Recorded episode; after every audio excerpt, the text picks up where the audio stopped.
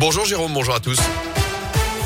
Et à la une ce lundi, il faut réduire dès maintenant sa consommation d'énergie. C'est ce que dit ce matin le président de la commission de régulation de l'énergie, Jean-François Caranco, qui craint des problèmes d'approvisionnement l'hiver prochain en cause la guerre en Ukraine concernant le gaz, mais aussi chez nous la baisse de la production d'électricité nucléaire d'EDF, production affectée par la mise à l'arrêt de plusieurs réacteurs nucléaires, par la découverte de fissures de corrosion sur des systèmes de sécurité.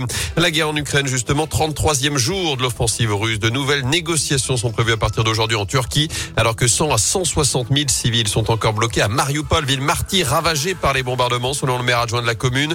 De son côté, Auchan est sous pression. La chaîne de supermarchés a annoncé qu'elle restait en Russie pour ne pas impacter ses employés et ses clients. D'après la direction, le groupe réalise 10% de son chiffre d'affaires là-bas. La diplomatie ukrainienne appelle au boycott de ses magasins. Dans ce contexte, justement, il se mobilise chez nous pour l'accueil de tous les réfugiés, alors que la solidarité avec les déplacés ukrainiens s'organise chez nous. On rappelle que 300 places d'hébergement ont été mises en place dans le sud de la Loire. Une centaine de personnes se sont rassemblées en milieu de semaine dernière, place Jean Jaurès à saint Ces militants qui œuvrent quotidiennement dans l'accueil des personnes venant de Syrie, d'Afghanistan ou d'Afrique regrettent un manque de cohérence des autorités, une certaine hiérarchisation des réfugiés et des déplacés. Surtout que jeudi, ce sera la fin de la trêve hivernale et la reprise possible des expulsions. Jean-François Perrard est l'un des porte-parole du collectif pour que personne ne dorme à la rue. La première chose qu'on veut dire, c'est qu'on est absolument solidaire du peuple ukrainien et de tout ce qui se fait par rapport à l'accueil des réfugiés actuellement en France. On s'en félicite. Mais effectivement, on note que c'est possible. Et à partir de là, non pas pour euh, récupérer la situation, mais pour rappeler que la discrimination, c'est interdit. Le fait, par exemple, que dans la Loire, en janvier-février, 150 cellules familiales appelaient le 115 tous les jours et ne se voyaient pas proposer de solution d'hébergement, bon, ben, il y a quelque chose qui coince. Et puis, on va arriver dans quelques jours à la fin de la période hivernale. Quid du maintien des places d'hébergement? D'urgence. Et interrogé sur le sujet, la préfecture de la Loire s'est défendue en expliquant que les situations et les profils étaient bien différents entre déplacés européens et non européens.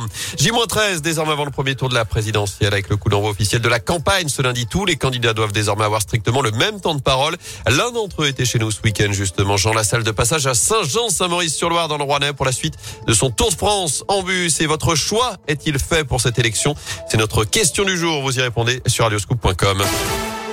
En sport, week-end mitigé pour nos clubs de basket avec la défaite de la chorale de Rouen. C'était vendredi sur le parquet du Mans 82-75. Victoire en revanche pour Saint-Chamond 91-69 face à Rouen. Les Couramio qui confortent leur place de leader de Pro avec deux succès d'avance désormais sur leur dauphin Chalon-sur-Saône. Du foot à suivre cette semaine en attendant le retour de la Ligue 1. Ce week-end, le choc entre saint et Marseille samedi soir dans le Chaudron.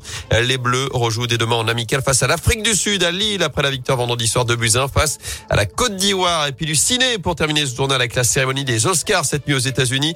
Le meilleur film, c'est Coda, le remake américain de la famille Bélier. La meilleure actrice, Jessica Chastain, pour sa prestation dans Les yeux de Tammy Faye. Will Smith, meilleur acteur, lui, pour son rôle dans La méthode Williams. Will Smith qui repart aussi avec l'Oscar de la mandale après sa gifle donnée au présentateur Chris Rock qui venait de faire une blague sur sa femme. L'acteur s'est ensuite excusé pour son geste lorsqu'il est revenu sur scène pour recevoir sa statuette. And the winner is Will Smith. Ah ouais. Aïe.